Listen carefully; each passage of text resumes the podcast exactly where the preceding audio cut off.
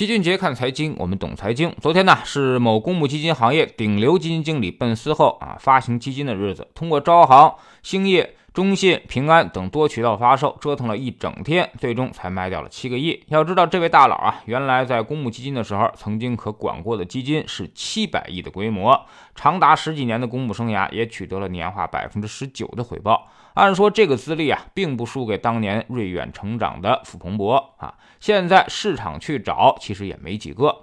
如果时间倒退一年，以这种资历去市场募资的话，估计保守也能轻轻松松的上百亿。而如今这差距实在是有点悬殊，为啥会这样？足以说明现在市场已经是爹妈不认的状态了啊！跌起来已经打破了所有的信仰。基金行业从来都有一句话，叫做“好卖的时候不好做，好做的时候不好卖”。就是说，现在这个时间点，我们买什么其实都已经很赚钱了啊。那么基金产品却根本卖不出去，无论是渠道怎么推，最后它也是卖不动的。相反，在二零二一年初那会儿，动辄一个基金都是百亿的发行规模，连私募量化都能瞬间破千亿。说白了，就是后视镜效应啊！看到了好赚钱，看到了牛市了，然后再进来投资，最后基本上就变成了高位接盘侠，买在了最高点。比如去年最典型的公募基金之王，也就是某公司的公用事业那只基金啊，去年三四季度的规模膨胀了十倍，得有几百亿的资金都是十月份之后进来的。还有之前某顶流基金公司的基金经理啊，医药行业也是如此，行业最高点基金规模破了千亿，成为了当之无愧的公募一姐。但最后很快就跌去了近四成，所以基金这种顽疾啊，可谓是由来已久。也正是因为投资者这种买涨不买跌的心态，让一些基金经理是使劲的跑业绩，明知道速度飙起来就很可能车毁人亡，但他也不管不顾，赶紧在业绩最好的时候募资涨规模。规模只要起来了，即便后来深跌下去，他也不着急了。最终导致基金净值很靓丽，基金公司很赚钱，基金经理很高薪，而基民呢却大把的赔着钱。那么有人说了啊，这基金就不能良心一点，在低点募资吗？哎，有低点募资的，比如现在，但是你们不买呀，结合了全渠道最优质的银行去推，但却依旧卖不动。那么为什么大家就是不买账呢？首先，也就是后视镜效应，看到市场没机会，甚至刚刚在市场中损失惨重、惊魂未定啊，根本就对未来失去信心。现在一心就想把球要回来，赶紧回家。其次，之前的投资全线被套，自身产生了明显的损失厌恶心理，根本就不愿意腾挪。绝大多数投资者其实都有这个心态，必须赚钱了我才愿意卖，而亏钱了，即便有更好的产品在那等着，也不愿意卖出原来的投资。说到底，这都是人性啊，不愿意接。受损失，今天马路上捡一百块钱，明天又丢了一百块钱，好像你没啥损失，但最后你会难受好几天。所以最后宁愿是不断的在补救之前的投资，也不愿意去寻找新的产品、更好的产品。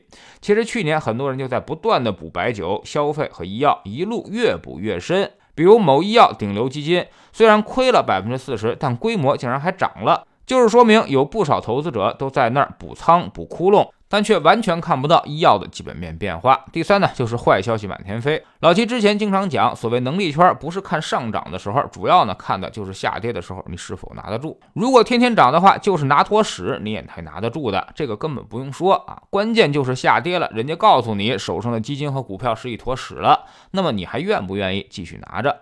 绝大多数人呢都是这么被吓跑的，这就是超出了你的能力圈范畴。比如去年抄底中概的时候，大家都信心满满啊，恨不得赶紧。买进去，现在各种消息负面放出来了，就天天以为中概全都要退市了，每天都睡不着觉，这就是超出了自己的能力圈范畴。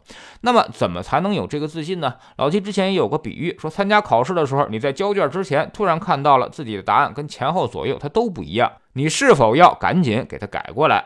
如果是大学生参加小学生的考试，我相信你一定有这个自信啊，他们都错了，就是我对了。但是如果大学生去参加中学生的考试啊，那你可能都未必能够坚持得下去。什么意思？就是说你得比别人高两个维度去思考投资，才能够有这个不改答案的自信。要是没有这个自信的话，那最好就别去做这个投资，因为你肯定会拿不住的。最后呢，我们可以给大家点信心，在新基金发行最冷清的日日子里，即便市场再差，也都已经过度反应了。持有一年基本上都赚钱了啊。那么持有至今呢，年化回报基本也最差也有百分之七点五，最高能到百分之十四点七。注意，现在它也是一个熊市低点，上证指数也还在三千点，也就是说啊，低点到低点，你大概率也有这么多的回报。所以这个时候买入，未来的预期回报其实是很高的，赚钱的概率是很大的。相反，历史上那些基金最好卖的时候，什么一天成立一个一百亿的基金啊，那么或者又有哪些明星基金经理成为爱豆的时候，你买进去，那么至少要经历一波三到五成的下跌。